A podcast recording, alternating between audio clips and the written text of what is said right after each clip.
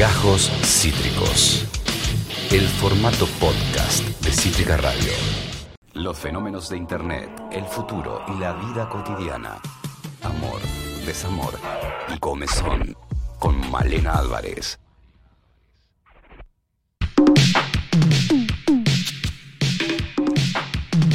Malena X Álvarez, bienvenida una vez más a todas las tormentas juntas. ¿Cómo te va, amiga? Hola, Tevi, ¿cómo andás? Yo muy bien, medio explotada del celular en estos últimos días, pero muy bien. Sí, e- e- estás manejando un, un nivel de, de, de- de fama y de consulta que francamente en un momento dije no nos va a atender, no nos va a atender porque ya está, ya, ya nos superó, ya, ya está lejos, es una estrella que vuela allá a lo alto. Ahora mis honorarios, ¿sabes para dónde se fueron? Sí, empezamos a recortar acá, de, de ahora en más no hay más baño, el baño se vendió, se alquila para, para poder eh, pagarle a Male. Male, eh, primero felicitaciones, eh, en redes tuviste mucho éxito con algo que vamos a charlar un poquito después, que es eh, explicando el el blanqueamiento que hizo Instagram, un pequeño adelanto, ¿no? Para contar algo. Sí, hubo... va- vamos, vamos a hablarlo, lo hablamos en el contraataque, lo dejamos ahí picando y mientras tanto vamos a entretenerlos con otra cosa. Arre. Sí, sí, sí, sí, doy fe. eh, y aprender también porque, como bien nos contaste la semana pasada, estás en atravesando, este, y todos estamos atravesando eh, el mes de- del orgullo y en ese aspecto estamos atravesando acá en Tormentas eh, columnas de amor, desamor y comezón dedicadas a, dicha corriente, a dicho proceso, a dicha temática, a dicha historia. Eh, ¿cómo, ¿Cómo viene eso? ¿Cómo lo, andu- lo anduviste pensando?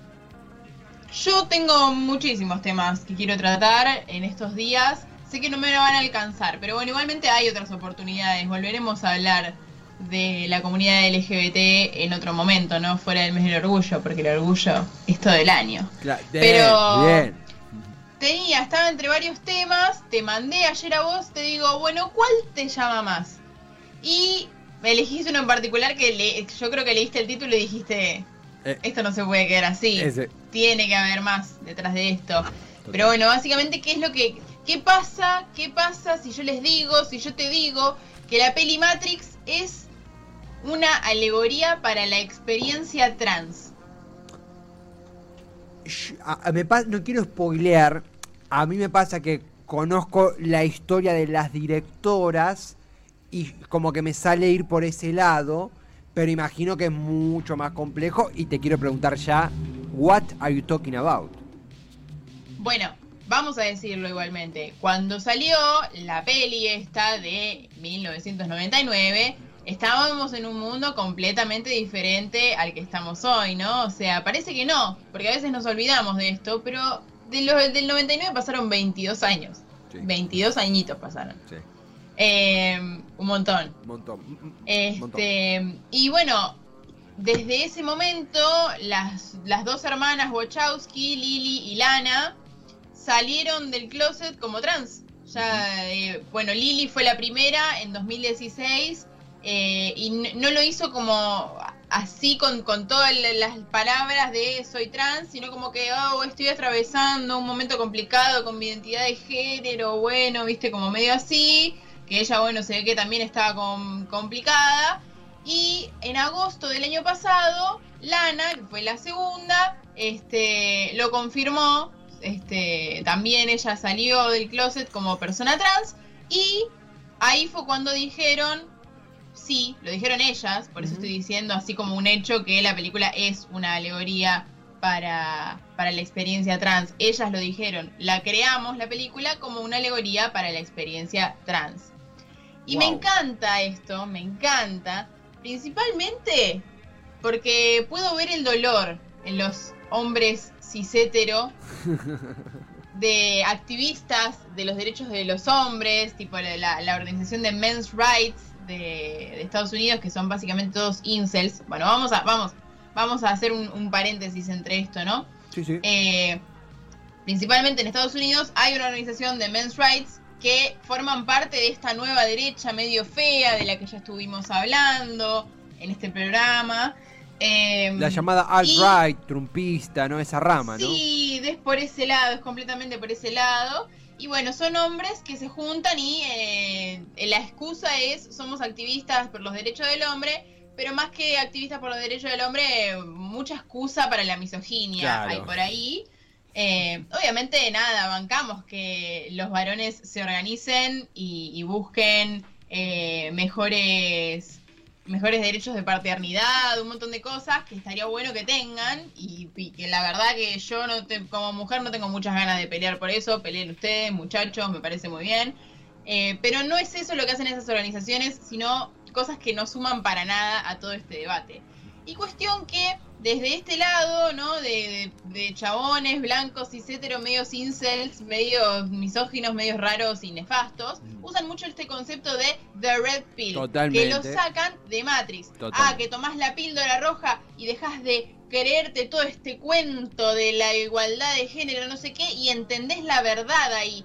Y ahora vienen las Wachowski, las directoras, y dicen, che, la verdad que The Red Pill en realidad es transicionar o sea, es como que se los cagó, les cagó toda la teoría, terrible. Eh, eh, incluso, claro, eh, esto quiero recomendar fuertemente una peli que se una, un documental que se acabó te va a encantar, que es Q Into the Storm, que es un documental de HBO. Dije documental como cinco veces en una oración. Voy a empezar a usar sinónimos.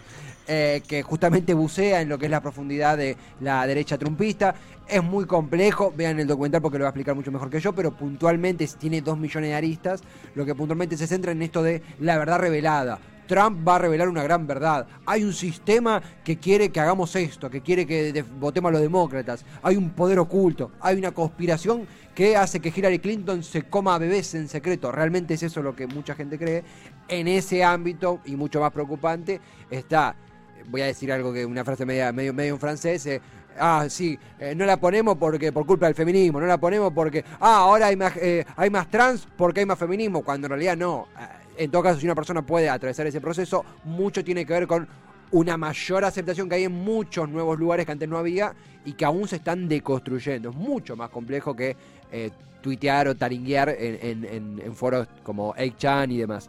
Pero en eso que vos decías, eh, es exacto, ese concepto de la píldora roja que le dan a Neo para que eh, sepa los hilos y los tititeos que hay en el mundo real, en un mundo, en el mundo, perdón, en el mundo falso, atravesados por un mundo real, está ese concepto de eh, take the red pill, tomar la píldora roja, que termina siendo el epicentro de una película, de una experiencia trans. Digo, se le vino en contra al mundo a esta gente. Eh, no, sí, sí, terrible cómo se les dio vuelta todo. Y bueno, para quienes no vieron la película, ¿no? Lo aclaro. La vida de Neo cambia para siempre. Neo es el protagonista, que lo. Eh, él se traga esa pastilla roja, la red pill, la píldora, que lo desconecta del mundo de los humanos esclavizados. Y según las Wachowski, el mundo en su momento no estaba listo. Bueno, esa es Lily, la que veíamos ahí para quienes nos, están mirando en Twitch.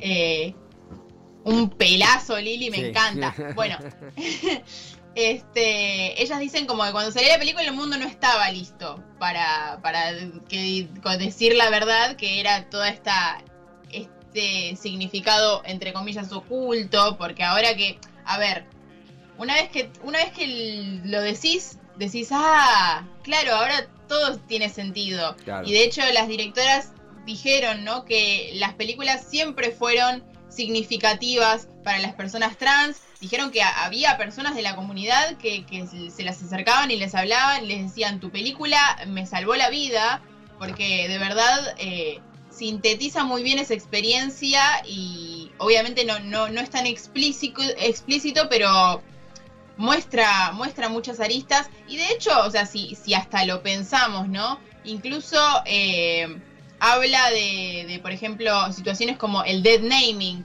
El dead naming es cuando una persona ya te dijo que es trans, ya transicionó y cambió sus pronombres, cambió su nombre quizás, y vos, no sé, de pasar de llamarse Carlos pasó a llamarse Julia y vos le seguís diciendo Carlos y lo seguís tratando masculino y no, eso es dead naming, obviamente sabemos que está mal, se llama así, dead naming, eh, pero esto se, se, ve en la película como cuando el agente Smith le, dice a Neo como que, como que lo carga de alguna forma, le dice Mr. Anderson, que era el nombre que él tenía antes de, de tragarse esa pastilla, y él se queja, se enoja, dice, mi nombre es Neo, yo soy Neo, o sea, como que tiene esa identidad nueva. Ya no rechaza su, su identidad anterior que se le fue asignada y que no le pertenece.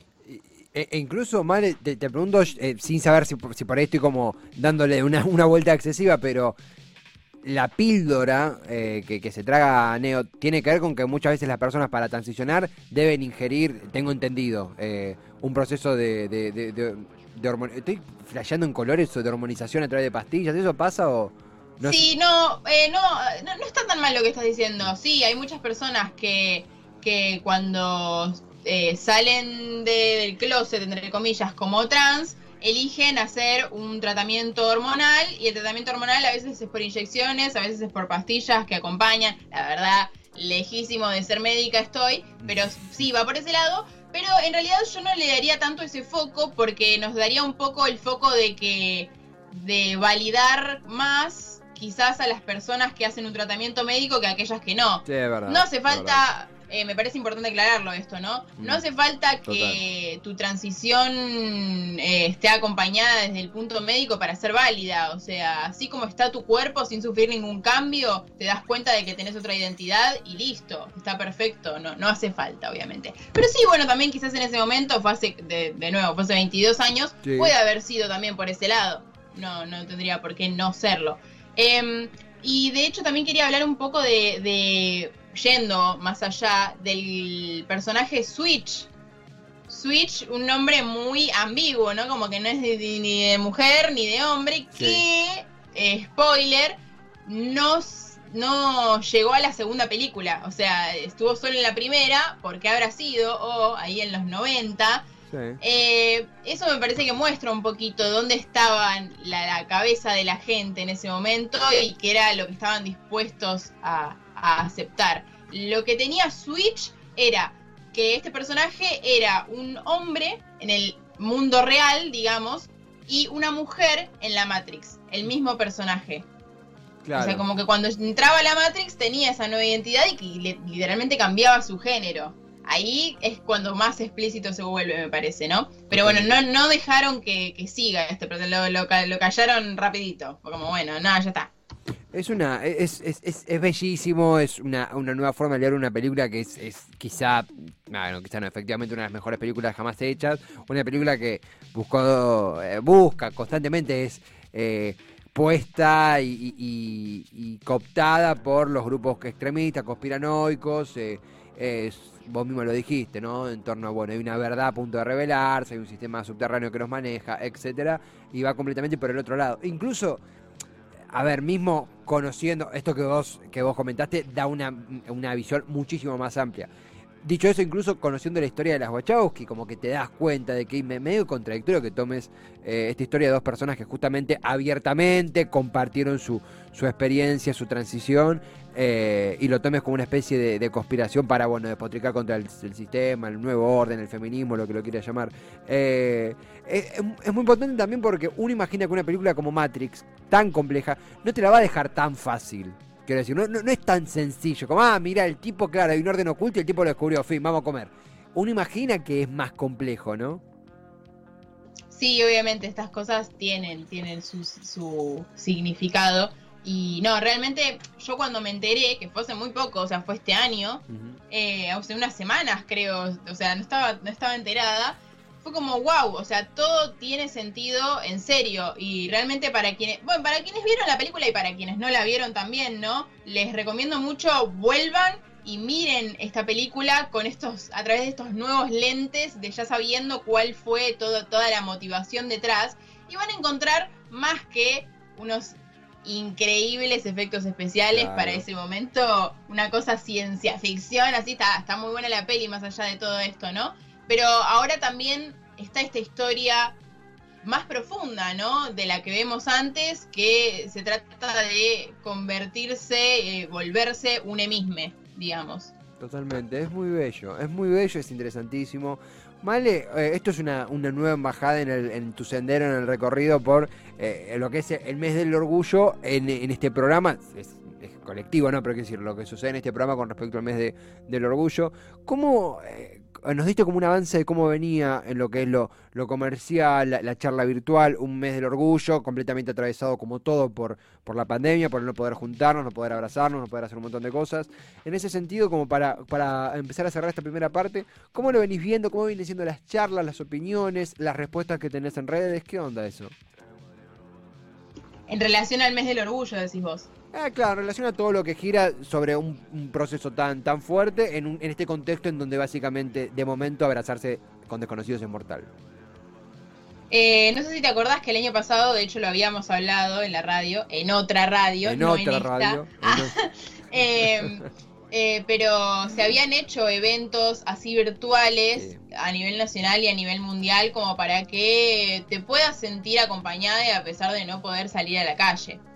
Acá igualmente en junio nunca se, se hicieron las manifestaciones, sino que se movían para fines de octubre, principios de noviembre en general eh, por un tema de que cuando se empezó todo esto, la comunidad LGBT en particular estaba siendo muy azotada por el virus del VIH eh, y por la enfermedad del SIDA y por la desidia del sistema de salud que no quería tratar a estas personas y que las discriminaba de muchísimas maneras, hay que decirlo, y esto es una discriminación que al día de hoy sigue presente bastante. Eh, lamentablemente, digamos, eh, este, esta comunidad le pegó muy duro el virus y la enfermedad y, había muchos que no podían salir a la calle y pasar el día entero en, en, invierno, junio, pleno invierno, ahí en la calle. Y es por eso que históricamente acá en Argentina y en muchos otros países ¿no? del hemisferio sur se mueve la marcha para, para esas fechas de noviembre, octubre, que hace un poco más de calor. Y aparte está más lindo, la verdad, o sea, está bueno, pero la verdad prefiero está lindo eso. ¿Quién te dice qué? ¿Quién te dice qué? Eh... ¿Quién te dice? No me quiero ilusionar, pero bueno. ¿Quién te oh, ilusionémonos un poco, no nos lo merecemos. Eh, por lo pronto, Malena Álvarez, eh, la verdad, realmente, esto ayer cuando me lo comentaste por WhatsApp, sabía, no, no quise googlear, no quise spoilearme nada porque quería escucharlo de vos y, y es, es, encantador ver esto. Vos mismo lo dijiste, con nuevos lentes, un clásico del cine. Eh, es lindo ver también la reivindicación que, que, hacen con esto las hermanas Guachaus, que digo, es una, una, historia muy compleja, muy intensa, pero también muy bella. Eh, creo que acá, acá tenemos un comentario de nuestro operador Ian Soler. Hola, Male. Hola, Ian. ¿Cómo estás? Eh, no, que ahora se viene Matrix 4 dirigida nuevamente por, por las Wachowski eh, y es eh, Matrix 4 dirigida con las Wachowski ya finalizado y, eh, la transición digamos. Así que es interesante verlo con esta perspectiva que nos planteaba Male con todo el avance social que hubo en estos 22 años desde el estreno de Matrix 1 y ya con un nivel de popularidad que está consagrada como un clásico Matrix. Sí, obviamente me parecía, lo iba a decir, esta película se espera para 2022. Por ahora hay que ver qué onda, cómo avanza todo en tema pandemia, o sea, no sé. No sé ni siquiera si están, la están grabando o qué, pero lo último que dijeron era que se esperaba para 2022. Habrá que ver. Eh, pero sí, muy interesante ver esto que sería la primera película que sale de Matrix con las dos hermanas Wachowski fuera de closet. Si bien no terminé de entender igualmente, porque lo leí en varios lados, pero leí que supuestamente lo va a dirigir solo Lana. Bueno, igualmente estaría muy interesante ver eh, cómo, cómo producen y cómo arman todo desde a partir de esta nueva información, que es como que ya lo sabemos todos ahora. wow. Sí, y la ilusión de que. Eh, estoy con ilusiones hoy, estoy en el modo ilusión, modo Diego Torres, eh, de que podamos verla en el cine. sería un regalo. Estás modo color esperanza. Sí, sí, sí, estoy en modo color esperanza, no sé qué onda. no tengo turno para la vacuna todavía, pero, pero tengo fe, tengo fe. Eh, Malena Álvarez, tenemos por supuesto el contraataque, un contraataque que va a tener eh, más que ver eh, con vos que conmigo porque estuve aprendiendo, estuve aprendiendo de lo que has eh, difundido en Instagram, has estado hasta altas horas de la noche contestando inquietudes. Ay Dios, no, encima me, me, quedaron un montón de cosas sin responder, o sea, de, de, no sé, de 20 cosas que me preguntaban, respondí una, ponele, ¿me entendés? O sea, es nivel de preguntas que Pero no sé si lo voy a terminar en algún momento de mi vida, pero yo me comprometo a que de acá a que tenga 60, sí o sí respondo todo. Me parece un, un plan fantástico. Mariana Álvarez anduvo eh, descifrando, explicándonos un poco qué es lo que blanqueó Instagram. Instagram tiró un, un paneo, nos tiró un par de, de postas sobre su algoritmo y Hay básicamente... que decirlo, hay que decirlo. ¿Quién fue la primera persona eh, en enterarse de todo esto? Eh, Mariana Álvarez. No, bueno, yo fui la primera que me enteré. Obvio, porque ¿quién se va a enterar antes de mí? Nadie. Nadie. Pero de, una vez que yo me enteré, ¿quién fue la primera persona a la que le conté? Mariana Álvarez. No, yo, ¿a quién le conté? Mariana. A vos. A Fui mí. corriendo a tu WhatsApp. Estabas al aire aparte y Sí. Sí, sí, eh, me- primicia, te tiré primicia. tenía un audio, de- recuerdo hasta cuánto duraba, 50 segundos, me, me lo escuché y, y tuve la, la- la primicia, la primera información en Argentina del cambio de, de- de la, del Y ya blanqueamiento. sé, mando audios re largos como Esteban, pero peor. Aunque, aunque creas que mando audios largos, eh, yo valoro mucho esa información. No, posta, tuve esa, tuvimos esa primicia, me encantó con la forma en que lo explicaste. Ya sos eh, eh, la, mujer reel, la, la- la- la hacedora de reels, la señora de los reels. Eh, y tengo ganas de, de charlarlo en el próximo bloque, porque posta que más allá de la curiosidad para quienes intentamos hacer contenido es vital. Así que, Male, eh, ¿me segundas? Te segundeo. Estoy aquí para responder todo lo que se pueda preguntar. Ella es Malena Álvarez, es eh, comunicadora, es locutora, es modelo independiente, es amiga de la casa y además encabeza esta hermosa columna llamada Amor, Desamor y Comezón. Esto fue Gajos Cítricos. Encontrá los contenidos de Cítrica Radio en formato podcast en Spotify, YouTube o en nuestra página web.